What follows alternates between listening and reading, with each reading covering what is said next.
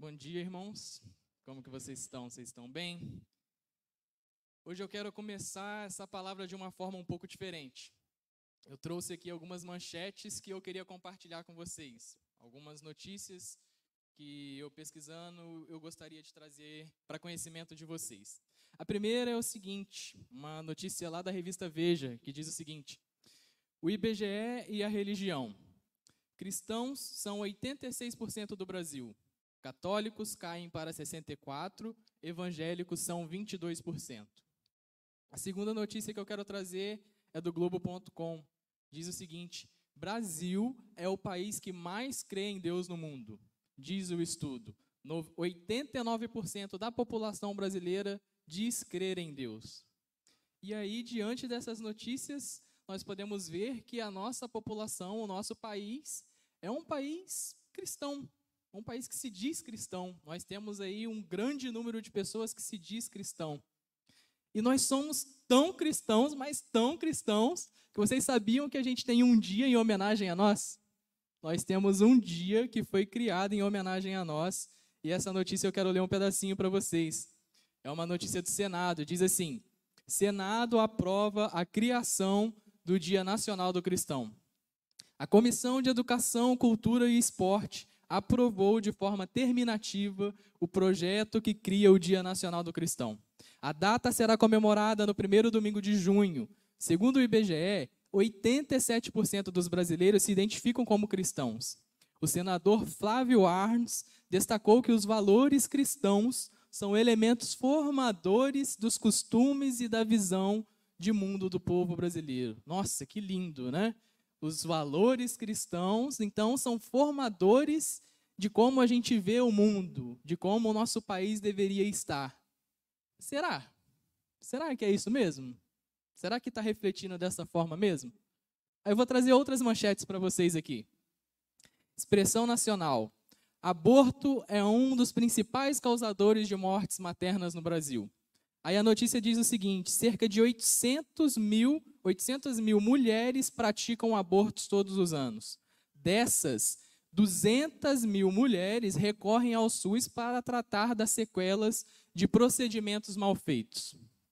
Então, nós temos 800 mil mulheres que praticam abortos durante o ano. E é claro que nesse número tem mulheres ali que sofreram um aborto espontâneo, elas não promoveram isso, aconteceu sem elas é, ter nenhuma ação para praticar isso, né, para promover isso. É claro, é claro. Mas dentre essas, existem 200 mil mulheres, e só para vocês terem uma noção da quantidade de pessoas, a nossa cidade, hoje, está com em torno de, em torno de 180 mil pessoas, tá? Ou seja, saiu um censo agora, tá? De 2022, da pesquisa que a gente respondeu, sabe? O IBGE liberou o resultado desse censo e a cidade de Volta Redonda tem hoje em torno de 180 mil pessoas. Isso homens e mulheres e crianças, enfim.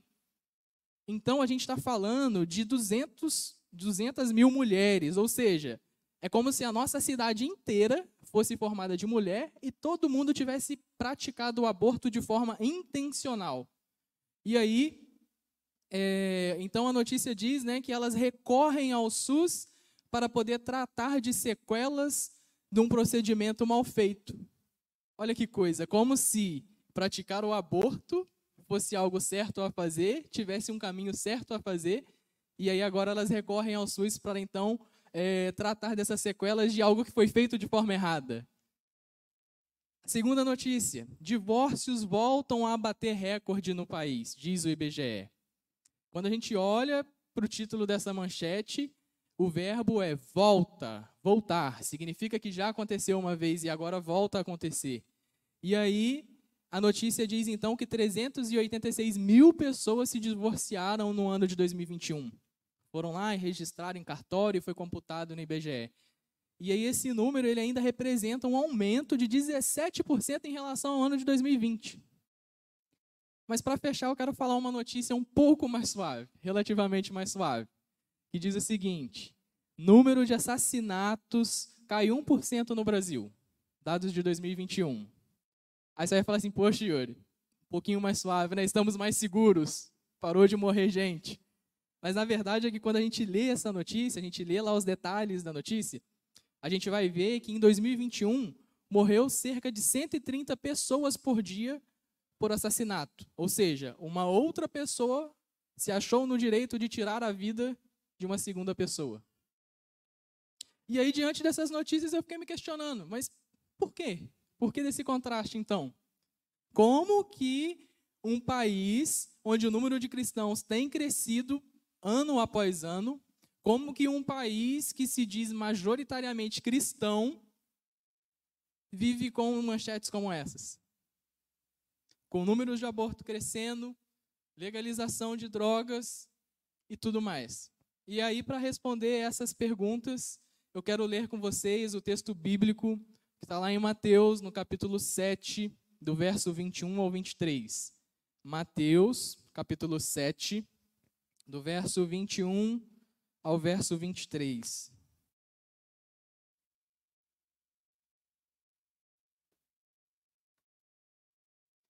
Diante dessa leitura, eu quero apresentar para vocês três diferenças três diferenças entre aquele que é familiarizado com Jesus e aquele que é íntimo de Jesus. Três diferenças que podem mudar o cenário dessas manchetes, o cenário do nosso país, o cenário do nosso mundo. Três diferenças entre aquele que é familiarizado e aquele que é íntimo de Jesus. O texto diz o seguinte: Nem todo aquele que me diz Senhor, Senhor entrará no reino dos céus, mas apenas aquele que faz a vontade do meu Pai que estás nos céus. Muitos me dirão naquele dia: Senhor, Senhor, não profetizamos nós em teu nome? Em teu nome nós não expulsamos demônios e não realizamos muitos milagres? Então eu lhes direi claramente: Nunca os conheci. Afastem-se de mim, vocês que praticam o mal. Bom, diante dessa leitura, Novamente, eu quero apresentar para vocês três diferenças entre aquele que é familiarizado com Cristo e aquele que é íntimo de Cristo. E a primeira diferença que eu vejo está no relacionamento. O relacionamento familiarizado com Cristo, ele se relaciona de forma superficial. O familiarizado, ele chama o Senhor pelo seu nome. E ele chama, mas ele chama no momento oportuno no momento que convém a ele, no momento da necessidade, no momento de um aperto, no momento de uma doença, no momento de um aperto financeiro. Ele chama. E a forma que ele chama até parece que ele realmente conhece a quem ele está chamando. Mas a verdade não. E aí, para vocês entenderem um pouco mais dessa questão de familiarizado, eu e a Marília, nós gostamos muito de viajar.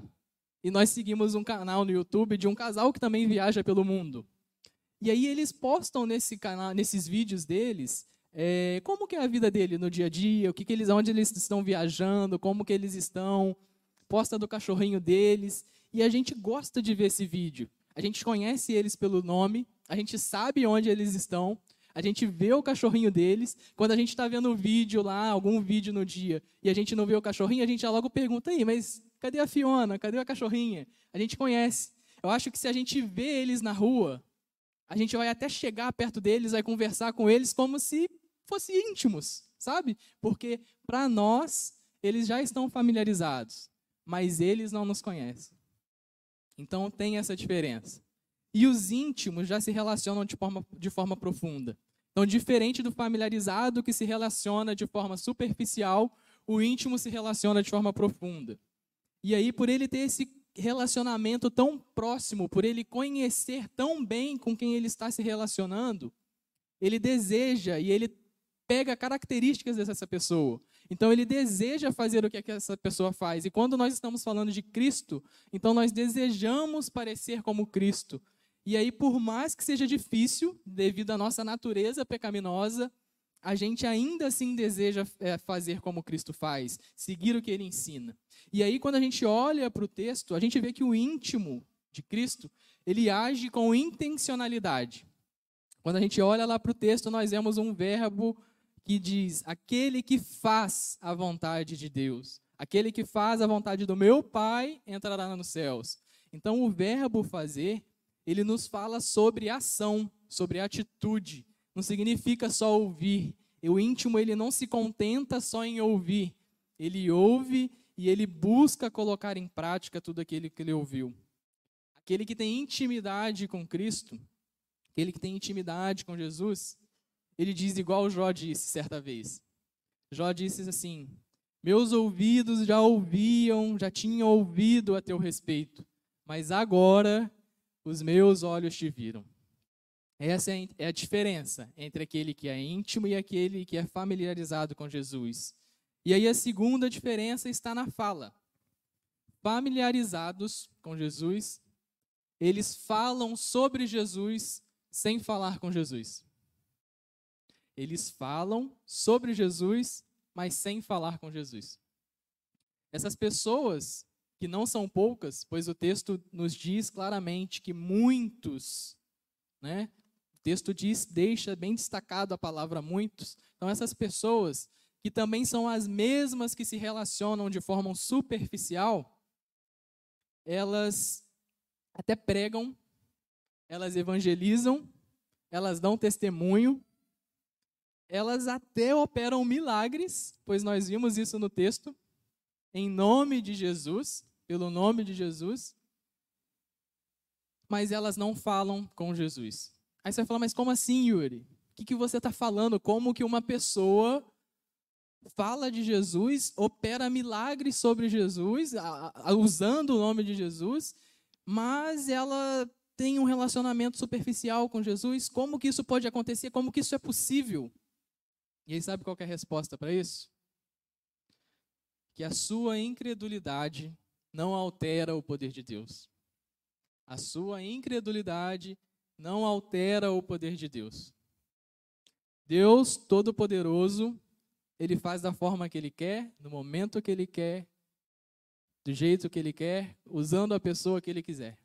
Se Ele precisar te usar para alcançar uma vida, Ele vai te usar. Então, Cuidado, meus irmãos.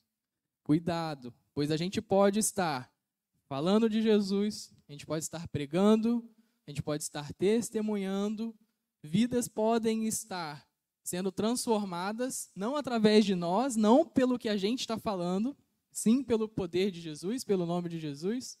E no fim das contas, nós podemos estar nesse grupo que está aqui no texto, que chamam pelo Senhor de forma desesperada apresentando obras, apresentando o trabalho que foi feito. Já os íntimos, eles falam primeiro com Jesus para depois falar de Jesus. Quando nós lemos o verso 21, nós vemos o texto dizendo: Nem todo aquele que me diz Senhor, Senhor. Quando nós olhamos para essa parte do texto, nós podemos observar então que todos chamam pelo Senhor, mas nem todo entrará no reino dos céus. Então aqui nós podemos notar que o íntimo, diferente do familiarizado, que chama o Senhor com desespero, querendo apresentar obras, o íntimo ele já conhece do Senhor e o Senhor conhece dele. E aí o conhecer expressado aqui nesse texto é, nos relata, nos remete à intimidade. E é uma intimidade marital entre homem e mulher. É uma intimidade de quarto, é uma intimidade onde duas carnes se tornam uma. É uma intimidade, esse verbo, esse termo conhecer, ele é usado em outros textos. Ele é usado, por exemplo, lá no texto de Naum, no capítulo 1, no verso 7, que diz o seguinte: O Senhor é bom, uma fortaleza no dia da angústia, e conhece os que nele confiam.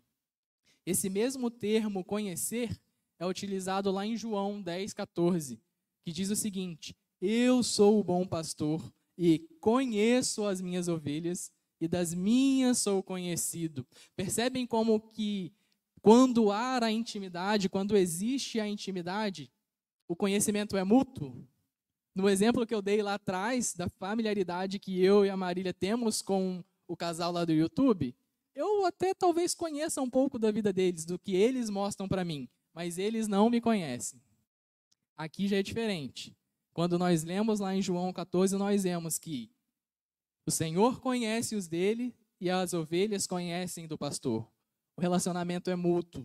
Quando há intimidade, os dois se conhecem. E aí o íntimo, então, ele já fala com o Senhor há muito tempo. Ele já tem esse, conhece há muito, esse conhecimento há muito tempo, eles se conhecem há muito tempo, igual nós vemos aqui em João.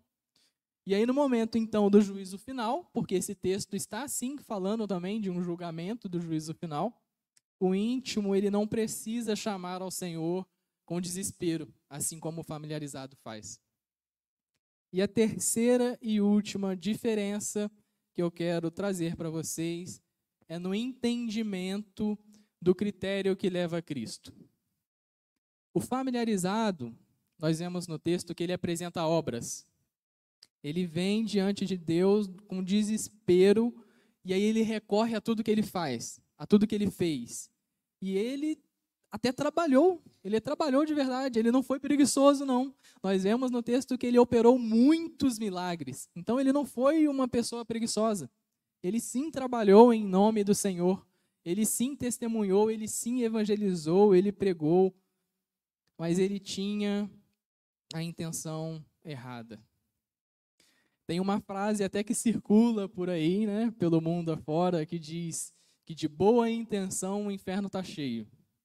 E aí, falando um pouco sobre intenção, a prova que esse familiarizado ele não agia com a intenção certa, correta, está lá no verso 23, quando novamente aparece o verbo conhecer.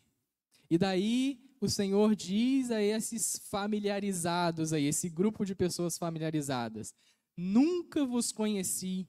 Afastem-se de mim, vocês que praticam o mal.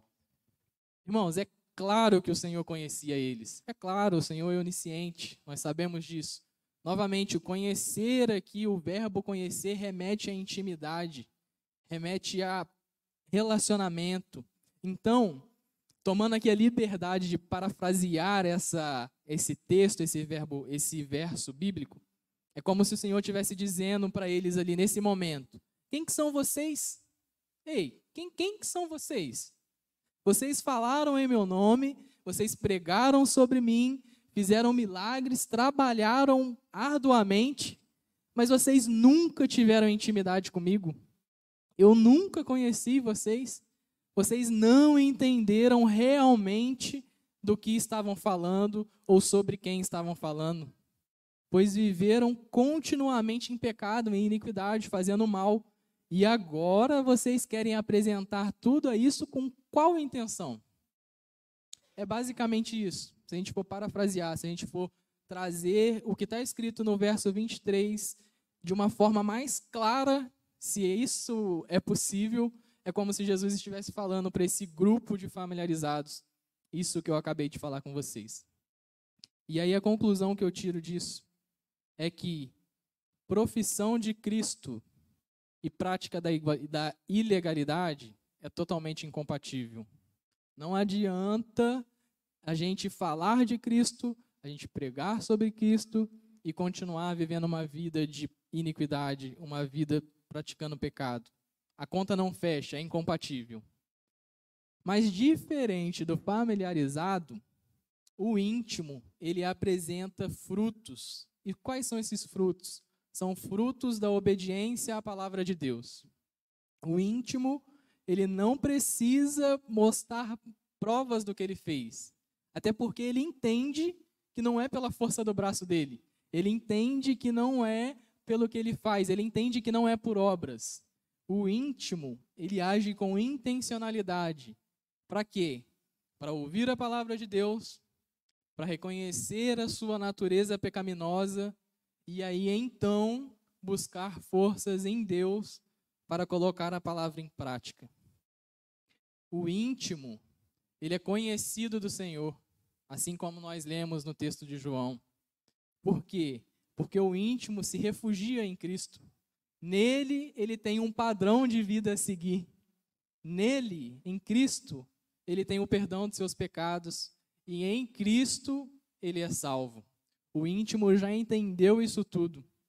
E aí, tudo que o íntimo faz é para a glória de Deus.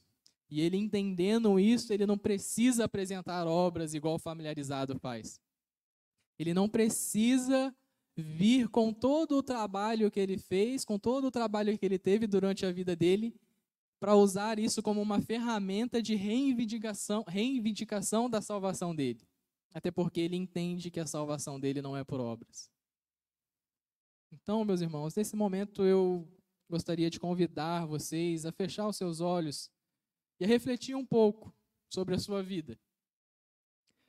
Agora que nós já entendemos um pouco sobre a diferença entre esses dois grupos de pessoas, voltando lá nas perguntas iniciais, onde eu me perguntei por que, que o nosso país então vive dessa forma, por que, que o nosso país está desse jeito, seria muito arrogante da minha parte dizer que o Brasil é um país familiarizado com Cristo e que por isso a gente não vê resultados como nós desejamos ou como nós esperamos. Seria muito arrogante da minha parte dizer isso. Mesmo que a gente ainda veja alguns indicadores, alguns indícios disso, como por exemplo, é muito comum a gente ver Bíblias abertas em casas de várias pessoas, até mesmo pessoas que não se dizem cristãs. É muito comum a gente ver grupo de pessoas orando o Pai Nosso antes de iniciar algum evento ou até mesmo para terminar algum evento. Também é normal a gente ver em restaurantes, em diversos estabelecimentos, cruz pendurada. Tudo isso aponta para o cristianismo, aponta para essas manchetes que mostram que o Brasil é cristão. Mas ainda assim, mediante a tudo isso, eu não posso dar essa sentença de que o Brasil é familiarizado com Cristo. Sabe por quê? Primeiro, que eu não conheço todo mundo. Segundo, que mesmo que eu conhecesse, não cabe a mim dar essa sentença, não cabe a mim fazer esse julgamento. E terceiro, que eu fazendo esse julgamento dessa forma, eu estaria desprezando homens e mulheres de Deus que são exemplos para nós e que nos deixaram um legado tão relevante. Então não cabe a mim fazer esse julgamento sobre o nosso país. Não cabe. Agora eu posso falar sobre mim. Eu posso olhar para mim e você pode refletir sobre você, sobre como você tem se portado, sobre como você tem agido para mudar a realidade do nosso país. Como que nós temos nos portado? Quando nós olhamos internamente para nós, as nossas atitudes, elas têm sido de pessoas familiarizadas com Cristo ou de pessoas íntimas com Cristo, pessoas que realmente têm um relacionamento com Cristo. Recentemente nós ouvimos o pastor Felipe pregar sobre o perdão. Algo que somente quem é íntimo de Jesus consegue fazer. Sabe por quê? O familiarizado, ele conhece sobre o perdão. Ele sabe que a Bíblia fala sobre perdão. Ele sabe que ele sabe que Jesus ensina sobre o perdão. Ele até ora sobre o perdão, ele faz a oração do Pai Nosso. Ele vai lá e diz: Senhor, perdoai as nossas ofensas, assim como nós perdoamos aquele que nos tem ofendido. Ele ora, ele ora, mas ele não se dispõe verdadeiramente a perdoar. As palavras dele são rasas, são superficiais. Agora, quem é íntimo de Jesus é diferente. Quem é íntimo de Jesus se parece com ele de tal forma que até mesmo diante da sua morte, ele busca parecer com Cristo. Quer um exemplo disso? Olha para a vida de Estevão. Lembra lá da vida de Estevão. Estevão, um homem reto, foi acusado falsamente, foi levado a julgamento, foi acusado no seu julgamento e então foi levado à morte, a uma morte por apedrejamento. E no momento da sua morte, o que, que ele faz? Ele ora a Deus pedindo para que não culpassem aquelas pessoas que estavam o matando, o apedrejando. Nisso, ele está pedindo a Deus, libera o perdão sobre essas pessoas. Não culpa ela desses pecados, não desse pecado, não. Então, só quem é íntimo de Jesus consegue agir dessa forma. E aí? Como que você tem se portado para mudar a realidade do seu país? Como um íntimo ou como um familiarizado de Jesus?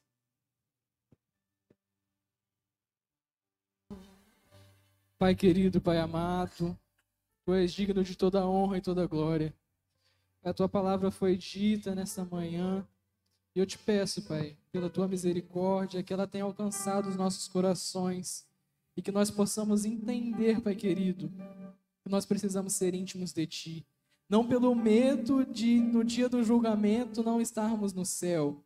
Não pelo medo do inferno, Pai. Mas sim por ter o relacionamento contigo. pelo privilégio de ter esse relacionamento contigo e pelo privilégio de poder, Pai, parecer contigo. Nós sabemos que é um padrão muito alto, é uma régua que está muito lá em cima e que por mais que a gente se esforce diariamente, por mais que a gente nasça de novo, nós nunca vamos atingir. Mas, Pai, nós queremos ter esse desejo de diariamente parecer um pouco mais contigo, para que nós possamos, através de Ti, através da Tua luz que reflete em nós, mudar a realidade do nosso país e fazer a diferença no nosso mundo, Pai querido, para que nós possamos alcançar mais vidas para o Teu reino, através de Ti, através da Tua palavra, através de tudo que a Tua palavra nos ensina, Pai querido. Pai, nos ajude nos ajude a ser mais íntimos de Ti, a ser mais parecidos contigo.